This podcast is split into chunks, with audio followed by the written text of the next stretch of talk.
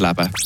Eine Portion Wissen für einen starken Tag. Schlauere Tag mit Radio FR. Ja, Tina, Tina Turner hat vor 10 Jahren die Schweizer Staatsbürgerschaft angenommen. 20 Jahre, nachdem sie sich hier bei uns aus dem Rampenlicht hat zurückziehen Gut, sie hat noch im höheren Alter Shows gespielt.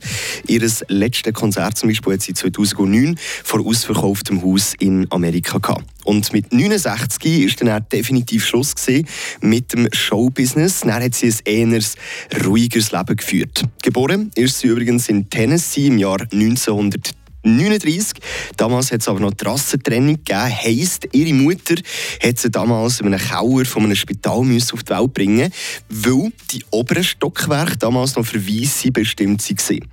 Und sie ging mit Höhen und Tiefen zu kämpfen in ihrem Leben. Gesundheitlich hat sie nämlich schon seit den 70er Jahren mit Bluthochdruck zu kämpfen gehabt, was sich dann auch schlussendlich auf ihre Nieren hat ausgeschlagen ja, und dann noch ein kleiner Fakt. Medis hat sie irgendwann abgesetzt und hat die letzte Zeit vor allem auf homöopathische Mittel gesetzt. Frische Tag, der Radio FR Morgen.